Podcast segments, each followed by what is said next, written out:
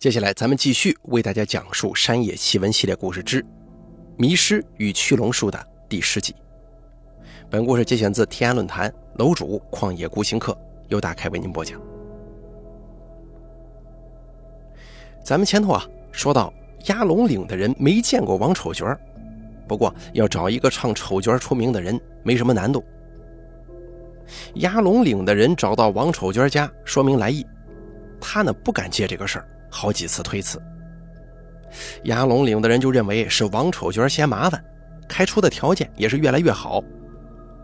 王丑角没办法，说出了实情：“你们几个老兄啊，我跟你们说实话吧，不是我怕麻烦，是我没这个本事。我这两下子玩一玩还可以。这么着吧，我帮你们指条明路，你们去某某地方把赵恒发喊过去，这事儿啊恐怕就能搞得好了。”压龙岭的人一听，都松了口气。哎，赵恒发好请啊？为什么好请呢？赵恒发的婆婆就是他的奶奶，跟压龙岭曾家男主人的婆婆是堂姐妹。现在看来，这是极其疏远的关系。但是要放在以前的话，只要扯得上关系，什么事都好说。压龙岭的人于是把王丑角强拉了去。哎，不管有没有本事，你去做个陪衬也行啊。一群人绕道到了这个赵恒发家，说明情况。赵恒发开始的时候总是推辞，王丑角打圆场也不行。前面提到的曾家男主人这个时候发话了：“赵师傅呀，而今你过了富贵日子了吧？”赵恒发有点不理解，就问道：“我家什么情况？你们看不出来呀？我富贵个球啊！”这曾家男主人就说。你没富贵，怎么把我们这些穷亲戚给忘了呢？赵恒发就问：“什么亲戚啊？你是哪一家的？”曾家男人故意激赵恒发，就说：“哪一家？你是贵人多忘事吧？我婆婆是某某，跟你婆婆某某那是姊妹，你晓不晓得？”赵恒发吐了口痰，就说：“那我还得喊你老表了。”曾家男人笑了笑说。我比你大了很多呀，你如果硬要喊我一句老兄，行，老兄你就去我们那儿走一趟，你去不去啊？赵恒发赶忙点头，行行行，要去要去。这曾家男人又说：“老弟呀，我们山里人不懂礼数，听说你出门都是得坐轿子的，对吗？我们可没准备呀，是我回去叫轿子过来，还是怎么搞啊？”赵恒发看了看王丑角，就说：“我一个光棍子哪里这么多讲究啊？你们把王丑角请过来，我心中啊就挺高兴了。这家伙别的手艺没有，做苦力还是蛮好的，正好帮我担家事，就是挑着工具。”王丑角也笑了：“你这个烂人，人家都喊我王师傅啊，我还只担得了家事吗？”赵恒发装作正经地说。你能吃得了几碗饭，我还不清楚吗？你在外头冲冲打打，不懂的人才喊你一声师傅，在我面前你算什么呀？王丑娟哈哈大笑，行，你说了，那我担家事就担家事吧。我是前世造了孽，碰到你这么一头猪来当我师兄。一群人嘻哈大笑半天，才去了压龙岭。一群人刚到村口。曾家男人家的一条狗就跑了过来，对着赵恒发摇头晃脑，这是一个亲昵的动作。这是一条纯白色的狗，比较高，但是特别瘦，营养不良，毛色没有光泽，并且乱。曾家男人觉得奇怪啊，这也是怪事儿，他哪见过你呀？怎么跟你这么亲热呢？赵恒发没有理会曾家男人，蹲下身来，用手抚摸这个狗头，就说：“白狗啊。”你怎么长成这副样子呢？曾家男人接过话说：“他不长成这样，身上要是多有二两肉的话，我早就给他打死吃了。”赵恒发叹了口气说：“这么好的一只狗，被你们养成了这样。”有个人就嘲笑这个赵恒发：“赵师傅，你怕是没见过好狗吧？这条狗有什么用啊？去打野猪，人家别的狗一放绳子，轰轰的咬，它呢？”怕死的不得了，在脚边就跟着，碍手碍脚，打他都不走。我嫌弃他闲得出猪屎，你还说他很好，好在什么地方啊？赵恒发顶了回去就说：“那是你让他去拉犁，他更搞不成啊。意思就是你拿他当牛使，他更不中用啊。”曾家男人怕伤了和气，赶忙打圆场：“哎，老弟呀，你来了就到我屋里坐着吧。”赵恒发说：“老兄，这么的吧。”这个事儿我要是给你办成了，这只狗我得带走。其他的人赶忙接话：“我们这地方别的没有，狗就很多，你看中哪个都行。”于是呢，赵恒发跟王丑角在曾家男人家住下了。吃晚饭的时候，白狗对地上的饭没有任何兴趣，嗅了嗅就走开了。曾家男人就骂：“怪不得你投胎做狗啊！平常屎都抢着吃，今天来了客人，饭都不吃。”你还想吃肉啊？赵恒发笑了笑说：“是啊，他是要吃肉啊，老兄啊，这个事儿他不出力就不好搞了。”说完，端了碗红烧肉，倒了半碗在地上。以前的肉珍贵啊，把这么多的肉给狗吃，桌上的人都想不通。不过人家赵恒发是师傅，他怎么干就随他吧，不好说别的。第二天一早，鸭龙岭的男人都聚集到曾家男人家，看赵恒发跟王丑角有什么安排。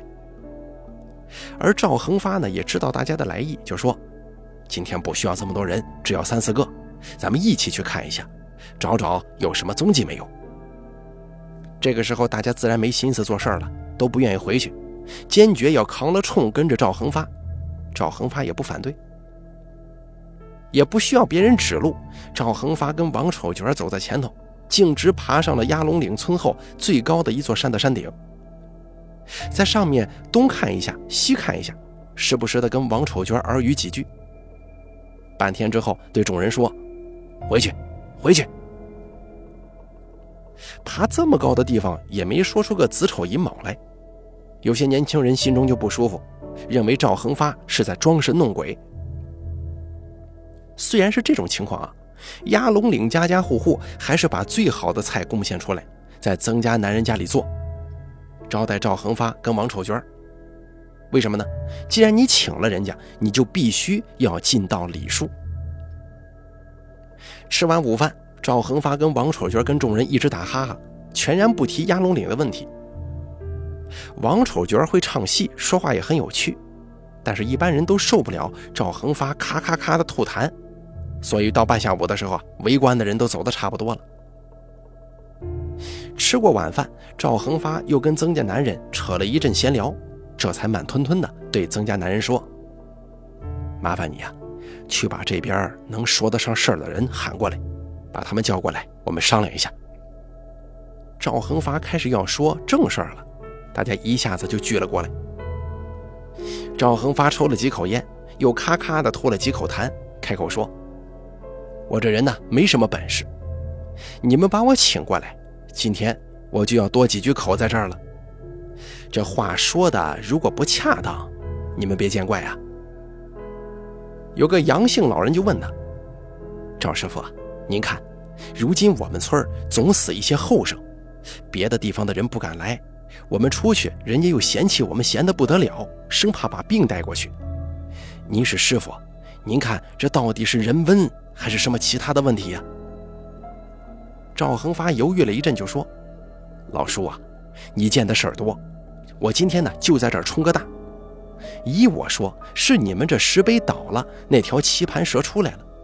那条棋盘蛇这么一出来，它就经常进村，还进得了你们的屋，并且搞得你们这里不安宁啊。”老人就问：“你才来，你怎么知道这些事儿呢？”赵恒发笑了笑说。我怎么知道？你们这些出了事的人家，你回去看一下你们的房梁，上头啊恐怕会显出蛇鳞来。这话一说，大家心都凉了，这是多么恐怖的一件事啊！房梁上有蛇。赵恒发接着说：“我一进这个地方，就说曾家男人屋里这只狗很好。我为什么会说这只狗好呢？因为这只狗是狗王啊。”你们这个地方的狗都是他带头，你们回想一下，夜里狗叫是不是从他家先开始叫啊？大家一想，哎，确实这么回事。赵恒发又说：“你们有没有想过，你们这个地方总出事儿，这一块儿总还没事吧？就是指的曾家男人家这一块儿。这么一分析，大家不禁对曾家这条硬柴狗有几分敬意了。没想到这只狗这么厉害！有人就问：那现如今这事儿怎么搞啊？赵恒发就说：怎么搞？只有灭了他。这东西真是有眼无珠。”先前人家联系他，嫌他可怜，没搞死他。可是现如今他却倒过来搞你们这个地方上的人呢。大家正要再问他一点详细的东西，可是赵恒发呢哈欠连天。行了，都回去吧，明天早上再说。有几个人回家之后搬了楼梯去看自家房梁，都吓得不敢吭气儿啊。上面确实有大蛇爬过的痕迹，鳞片都显示得清清楚楚，有拳头这么大。一下子，大家扶老携幼聚到曾家男人家，为什么呢？因为不敢在自家睡了呀。人一波又一波的来，赵恒发总是交代：“你们回去睡觉吧，有我在这儿，那个鬼东西是不敢进来的。”虽然如此，可还是有人在曾家或者曾家邻居家借宿。第二天，天上的星星还没落，大家就打了火把来到曾家。虽然外头纷纷扰扰。赵恒发跟王丑角还是不起床，按我们这里的说法，就是这是耍大师傅架子呢。人家有本事耍架子，大家也不在意，耐心的等师傅就行了。等到这个日头都有点滚热了，赵恒发跟王丑角这才起床，慢吞吞的洗刷，不紧不慢的吃面。吃完面，赵恒发才对大家说：“走，我带你们去看一下这条背尸的蛇从哪里下山。”又是从哪里上山的？说完之后，招呼了曾家的白狗，摸着狗头说：“白狗啊，你到前头带路，今天我就让你风光一下。”这白狗还真就出门了。一群人来到一座山的河边，王丑角拿了个镰刀，把杂草跟小树砍了。赵恒发就招呼大家：“你们过来看看。”大家一看，这水边确实有一条蛇道，有一尺半宽。被扒得很车光，什么意思？就是很溜滑，很光滑。赵恒发指着山上就说：“这个鬼东西从某某地方下来，从这里进的你们村。”说完之后，指着河对面一处草丛，对王丑娟说：“王师傅，麻烦你呀，砍掉那边，我指给他们看看。”王丑娟自言自语地说：“闲本事让你来，我来做苦力来了。”说完之后，跳过河去砍了。谁让自己技不如人呢？大家一看，对面也有一条路，也是被扒得光溜溜的，正是蛇从这儿上山。一下子大家都信服了。赵恒发对大家说：“走，咱们看了一下就算了，回去吧。”大家回到家中都是心惊胆战呐。农耕时代要搬迁谈何容易啊！压龙岭的人只能寄希望于赵恒发，而招待的礼节呢又提高了。所有的人都希望赵恒发能够立即把问题解决。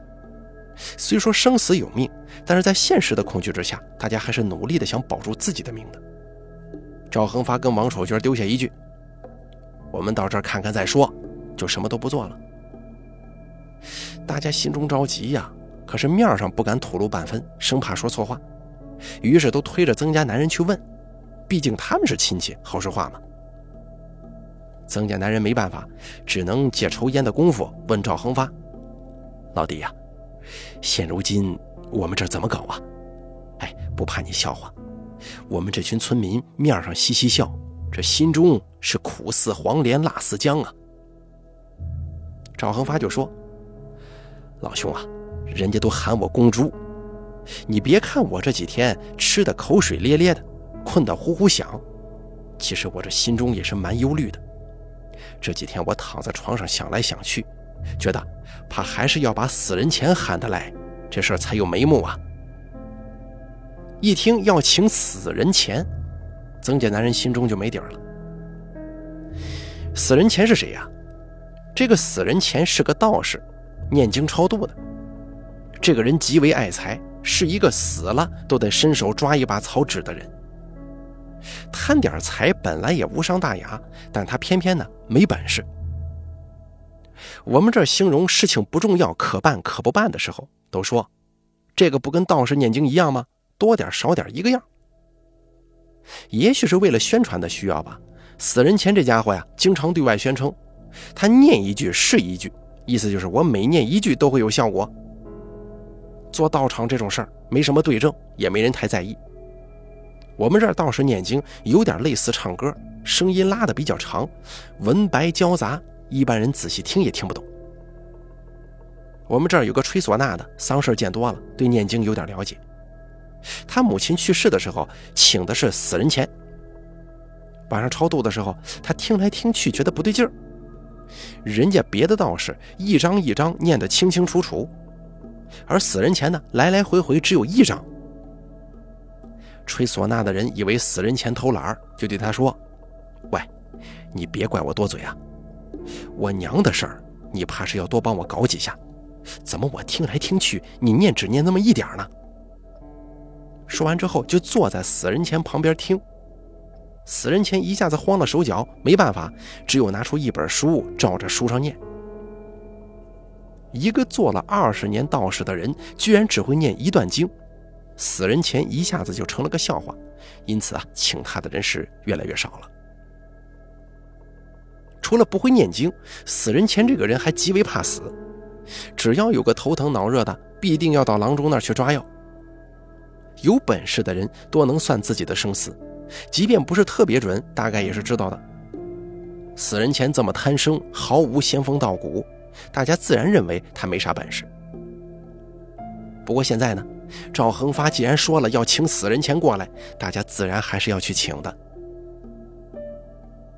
本来死人钱是不愿意去的，因为他有一个观点：等压龙岭的人死的差不多了，就不会再死了，人力已经没有什么办法了。不过他听到赵恒发要他去，他就去了。为什么呀？因为他欠了赵恒发的人情。就这样。赵恒发、王丑角跟死人前三个人躲在房间里就商量，商量了两天，到第三天的时候，由王丑角写了一张单子，交给鸭龙岭说得上话的一个老人，让他组织人手去办。这单子上除了这个香烛、草纸之类的，还名列要三十斤面粉。等东西置办齐备之后，赵恒发找到鸭龙岭说得上话的老人，就说。还说呢，我们在这做事儿是偷偷摸摸最好。不过没点人见证一下，有人会说闲话。人家说三人承重，这样吧，你到你这儿挑六个火焰山高一点的人，帮我们做个见证吧。老人本来应该推辞一下，为什么呢？因为这个相当于监工啊，有违背用人不疑这个原则。不过人嘛，不论年纪多大，见过多少世面，总是有好奇心的。因而老人没有作声，他心中早就把自己算在六个人之中了。他能活这么久，身上的火焰应该不会低的。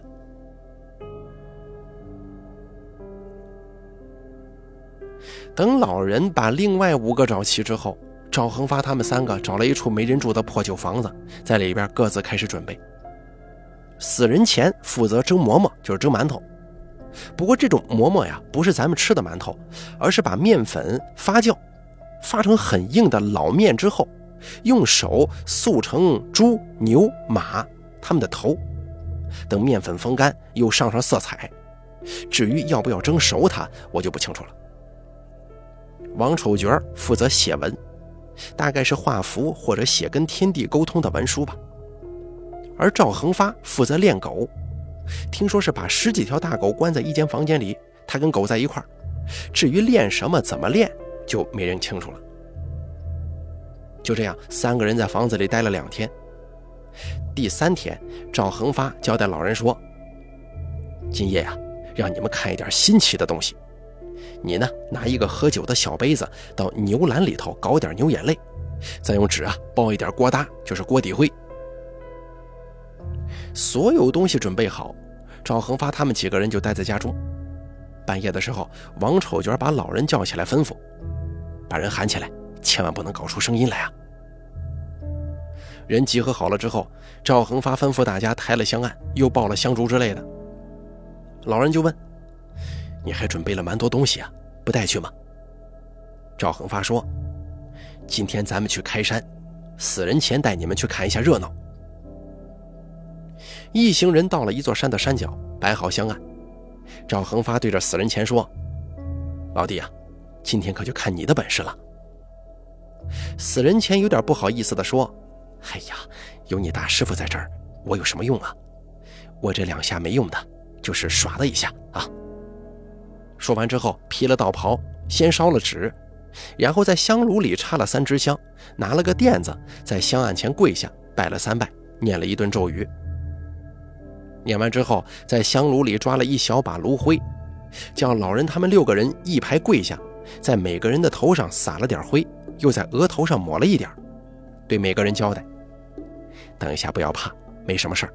看到什么东西都不要出声啊。”赵恒发又交代说：“把这锅底灰呀涂到脸上，抹匀点把牛眼泪滴一滴，滴到眼珠里头。”几个人做完，赵恒发指了一处树木茂盛的地方：“你们呢，就躲到这里吧，可别不讲信用啊！看到什么都别出声。”几个人答应了，王丑角就对赵恒发说：“赵师傅，咱们也去躲一下，看看这个大师傅的手艺吧。”说完，拉了赵恒发也躲到不远处一丛冬茅里头。死人前见人都躲起来了，就又烧了几刀草纸，对着山上念了一段咒语，跪在垫子上。老人他们几个人躲在草丛里，开始的时候一直期待能见到新奇的东西，精神很集中。可是慢慢的，有两个人想打瞌睡了。又过了一会儿，死人前突然大声的自言自语：“开天眼了，今这山上蛮热闹呀。”老人他们几个一下子来了精神，透过树缝朝山上看。这一看，大吃一惊啊！这山上到处都变得车光了，点起了十几个灯笼来。这灯笼里头不晓得是什么，怎么这个光有点绿呢？看的人汗毛都竖起来了。突然之间，山上一下子来了蛮多人，就像是赶集这么热闹，人声鼎沸，就是不晓得他们在说些什么。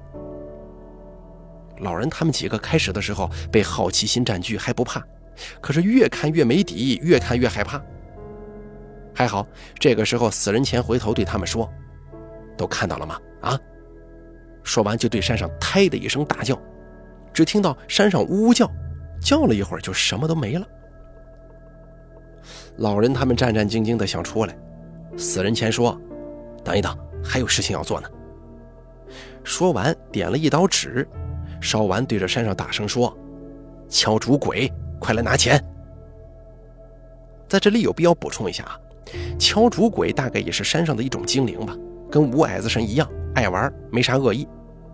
他常年待在竹林当中，喜欢跟人比赛。人们到山上做事，他就会不停地敲竹子。人这个时候也要用力敲竹子。如果速度比他快，他就会没趣的离开；如果你的速度没他快，他就会把牛粪之类的脏东西扔到人的身上。反正不管比得上比不上，对人都没什么伤害，最多就是回家洗洗衣服、洗洗澡呗。所以啊，我们这儿也管这个敲竹鬼叫耍乐神。只见死人前刚说完之后不久，有个人从山上一蹦一跳的下来了。哎，个子不大，只有八仙桌这么高。因为戴着一个很大的斗笠，看不清他的面目。手上拿着两根长木棒，因为发出淡绿色的光芒嘛，所以看得非常清楚。死人前把香炉里的香拔出一支，拿在手中，对这个敲竹鬼就说：“你回去说一下，某某地方的赵恒发。”某某地方的王约夏，啊，这个王约夏是王丑角大名啊。还有某某地方的张贵日，要来这儿开山了，你们都要走，不要在这儿碍手碍脚的，不要出了事儿又埋怨别人，听清楚了没有？听清楚了就快走。说完之后，敲竹鬼就一蹦一蹦的上了山，几下功夫不见了，山上顿时恢复正常，虫鸣鸟叫，风吹树动。赵恒发跟王丑角走到死人前跟前，就说：“你这几下本事还算过得去呀。”死人钱苦笑，说道：“哎呀，人家都说我骗死人钱，这世上什么手艺不手艺的？人家喜欢你就有手艺，不喜欢张天师来了都得显出你的狗屎来。”躲在树丛当中的老人们也出来了。老人笑了笑，对死人钱说：“哎呀，某某啊，我是不理解，你的本事我也刚见识了，真好。可是你怎么念经就不会呢？”死人钱摇了摇头说：“这事儿啊，说来话长，等了了这个事儿，咱们闲聊的时候再来说说吧。”然后一群人就回去了。一群人回到住处。赵恒发交代老人他们几个，就说：“这事儿啊，还得辛苦你们。这个不是我乱说啊。明天牛肉、狗肉千万别沾，老婆那儿也别同房。这个可真不是跟你们闹着玩的。”老人们他们几个纷纷表示放心，绝对不会掉链子。赵恒发这才跟大家约定，明日月光进了门槛就到他那儿会合。老人他们几个人一商量。明日夜里要做事，要是回了屋里，要是老婆又要问东问西的，烦死人呢，还不如躲到老人屋里清静呢。第二天白天，大家都没有什么事情可做。有点奇怪的是，赵恒发交代做饭的人不用做他们的，只要帮他们烧两壶好茶水就行了。我们这儿以前农村平时多喝一种类似山楂树的一种树的叶子，茶叶更名贵一些。所以称之为好茶。我不确定月光照进窗户是什么时候，大概是半夜吧。赵恒发、王丑角、死人前跟老人他们几个，抬了香案以及其他一些东西，来到离村后有点远的山后。到达地点，一群人坐在地上抽了一阵子烟。王丑角看了看天，对赵恒发说：“赵师傅，怕是差不多了吧？”赵恒发走到高一点的地方看了一会儿，回来对死人前说：“今天夜里你先来吗？”死人前脸上有点难色，就说：“你是大师傅，我跟你说这事儿我没有十分把握，没搞成的话你可别骂我呀。”赵恒发说：“你的本事我知道，实在搞不成再说嘛。”赵恒发说完，死人前就拿出罗盘，在山下头走来走去。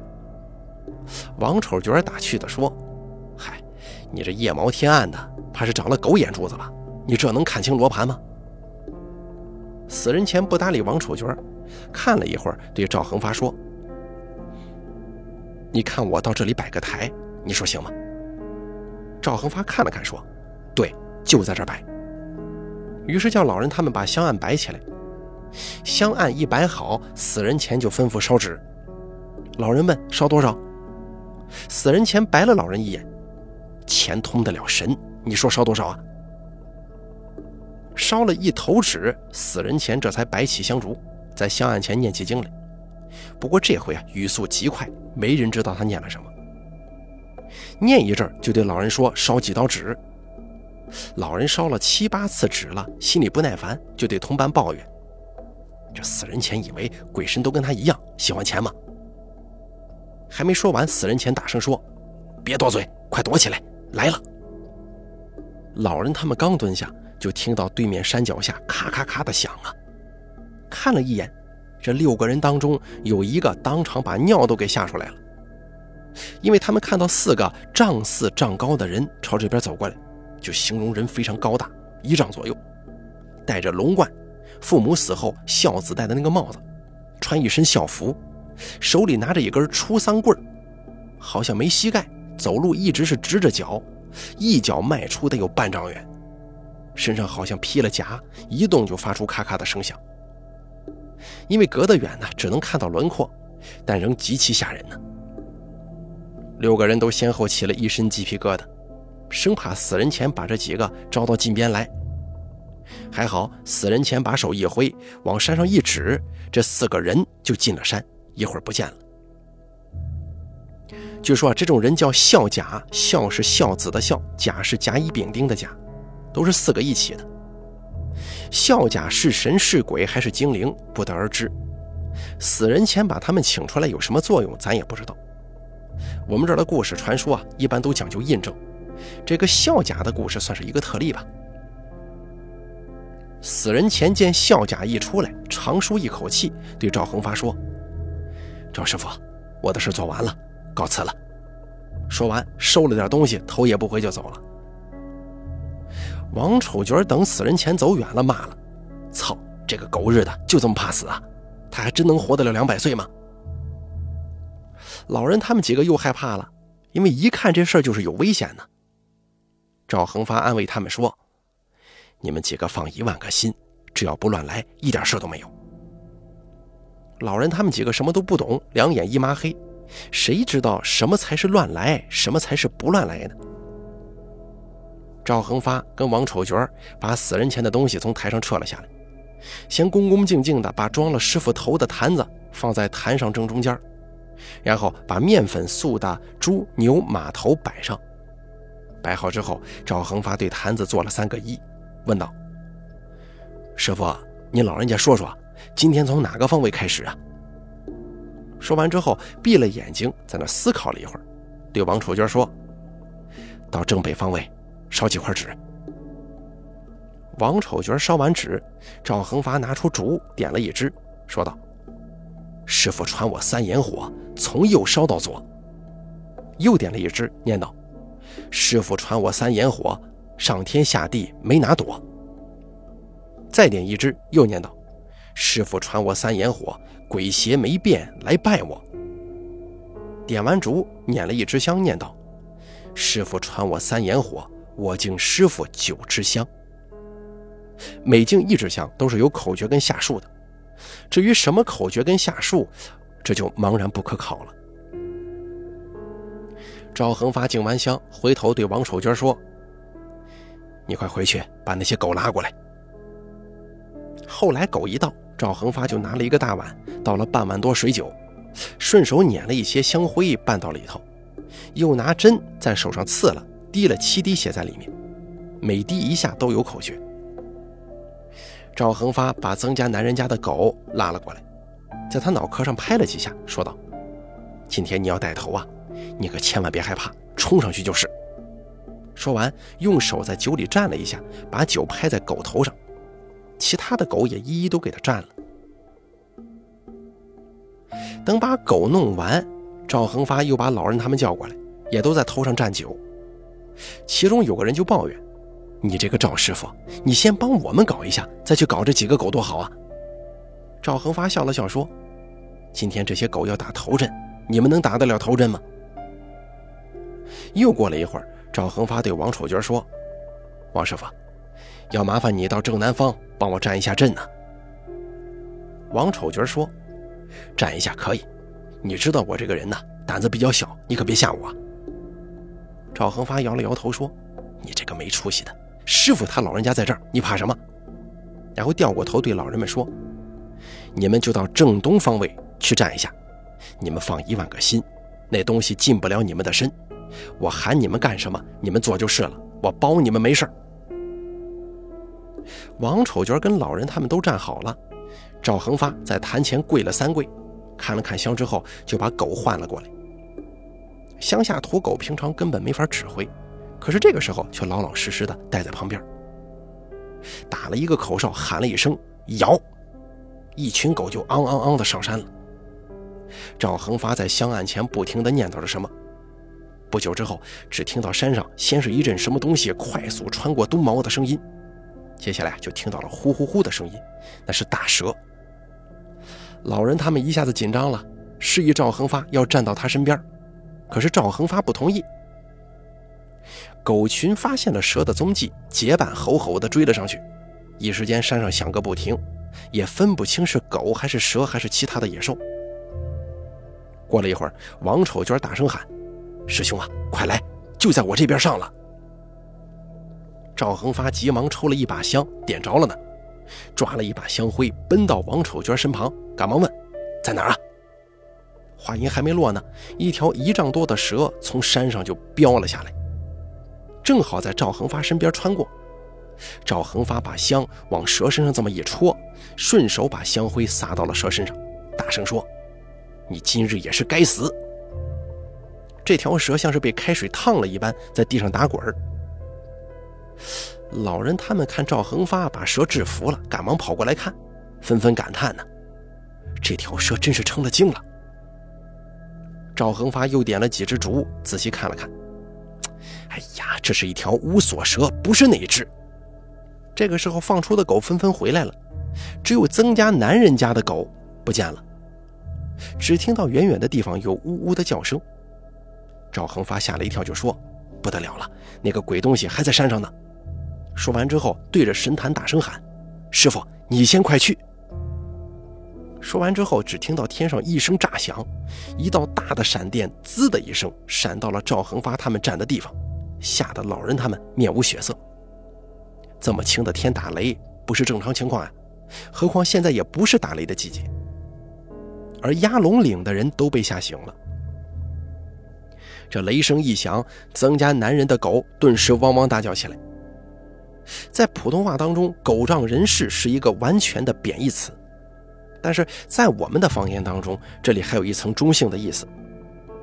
一般打猎的时候碰到大的猎物，比方说青猫，就是一种类似豹子的动物，还有大野猪啊、柴狗之类的，猎狗多会徘徊不敢冲，只要人大声吆喝或者放几枪，狗就会认为没有危险了，奋不顾身地冲上去咬。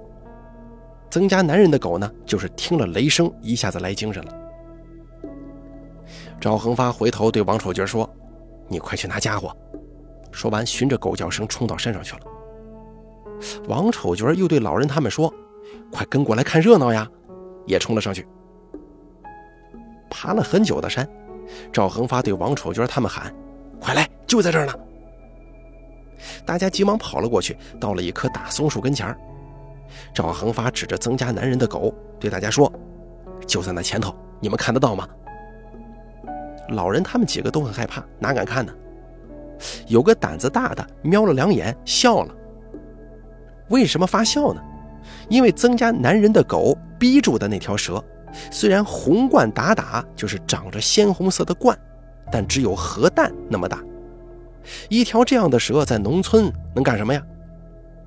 男人一时兴起，在地上捡了根树枝，就说：“嘿，卵一般大的蛇，你们还吓成这样啊？”说完就跑上去准备抽打，可是没走七步呢，那条蛇突然竖了起来，而竖起来的部分足有一丈五，对着男人呼了一声，那个男人就吓得一动不敢动了。还是赵恒发反应快呀，抄起王丑娟手上的香炉，望风往蛇身上一扔，那蛇一缩。男人回过神来之后，也不管三七二十一了，往山下头一滚，就跟那滚番薯似的，滚得还噗噗响。赵恒发当时哈哈笑了起来：“你可别摔死了呀！”说完之后，交代老人他们赶快去救。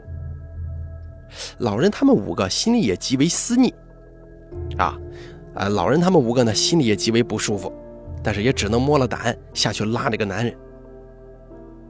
那条蛇竖着头在那呼呼响。赵恒发交代王丑娟说：“你盯着这条蛇。”自己先点了三支竹插在地上，然后在竹上点了一把香，把香在空中摇熄，猛地举过头。那条蛇一见赵恒发手中有香，哗的一下就显出了原形，有两尺多粗，呼呼响的往山上跑。赵恒发大叫一声：“怎么，你还想跑啊？”把手中的香狠狠地往蛇身上一甩。本来甩得很准的，可谁知道曾家男人那条狗这个时候看到蛇要跑，就跳起来过去咬，这香正好砸狗身上了。这条狗叫都没叫一声就死了。赵恒发直叹气呀，我硬是一条单身命啊，想把这个狗带回去做个伴儿，如今把它搞死了。王丑娟在旁边着急呀，快追上去吧，等一下他就跑了。说完就率先追了出去。赵恒发如梦方醒，也跑了上去，追了一阵，不见蛇的踪迹。赵恒发自言自语地说：“这个鬼东西，怎么如今还不当死吗？”两个人又寻了一阵，仍旧不见踪影，只能跟老人他们在山下集合。赵恒发问老人：“现如今这个鬼东西，下不得地，上不得天，进不了水，只有躲在山上。这附近有大的石洞吗？”老人想了想说：“这一路石洞没有，就是山后头啊，有个喊五十担的地方。二十三四年前，三个湖南人在这儿挖的木炭窖挺大，这一窑产出五十担木炭呢。”赵恒发交代老人他们几个：“快去把这条蛇丢了，回去千万别提，别吓到富人家跟小孩。”老人他们一合计，这事儿是得保密呀。山上有这么大蛇，富人家谁敢上山砍柴呀？赵恒发自己拿了个鱼叉，跑到山上把曾家男人的狗埋了，交代老人他们说：“你们可千万不要挖出来吃啊，这可是我老弟呀。”老人他们都说：“哎呀，这么好的狗，我们怎么会吃呢？”整理好东西，天都快亮了。赵恒发催促：“快点，今天晚上要把事情做完。”一群人就到了那个石洞那边，找到那个废弃的木炭窑，还没靠近呢，就听到里头啪啪响。赵恒发说：“刚才这鬼东西到底还是中了我几支香的，估计现在正犯疼呢。”赵恒发把刀拿出来，对王丑娟说：“来，借点你的血。”王丑娟大声喊：“你个狗操的，用你的血就用针刺一下，用我的你怎么把刀掏出来了？”赵恒发拉过王丑娟的手，轻轻割了一刀，滴了血在刀上，又把鱼叉拿过来，在每个齿上都滴了血，然后爬到木炭窑顶部，先把刀插进去，又把这个鱼叉插在上头，对着下面的人喊：“快去捡柴，堆到这上头。”老人他们几个只听到木炭窑里啪啪呼呼响，这腿是软的呀，哪里捡得了柴火呢？只有王丑娟跟赵恒发自己去捡了。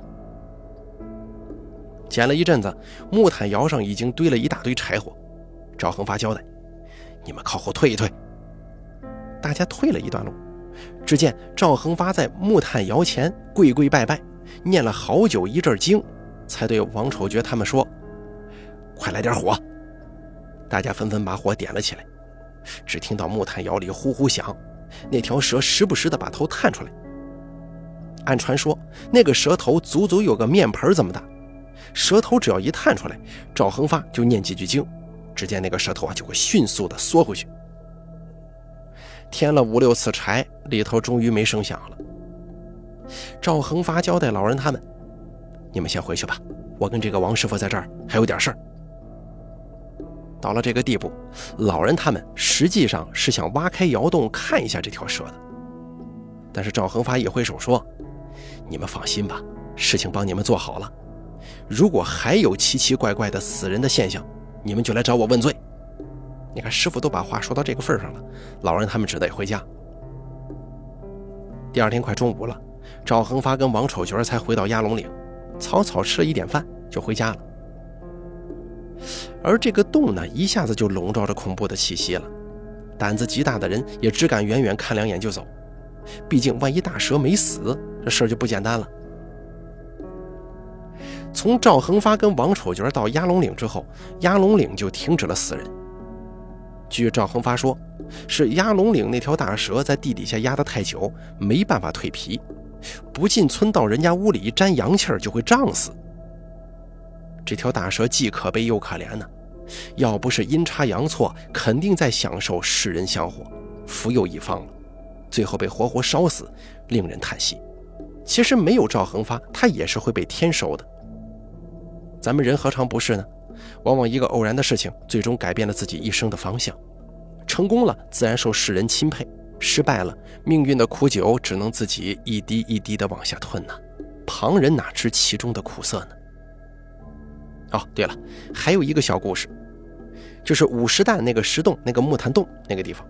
有一年，突然长起了一丛糖瓜，这个东西学名不知道啊，就是跟西瓜同季节的那种白色小瓜，长起了糖瓜苗了，结的瓜特别多。有胆大的人摘了几个尝了一下，就跟吃蜜糖似的这么甜。有人留了种，也能结出同样甜的瓜。不过后来呢，这个品种就失传了。据说这是那条大蛇为了还债，把最后一点精华化作糖瓜种，债还完了。糖瓜种就变质了。行了，故事说到这儿啊，咱们就把这个全篇的山野奇闻系列就此结束。包括整个山野奇闻系列，包括迷失与驱龙术整个系列全部结束了。感谢您的支持与收听，敬请期待咱们其他故事的更新吧。本故事节选自天涯论坛，楼主旷野孤行客由大凯为您播讲。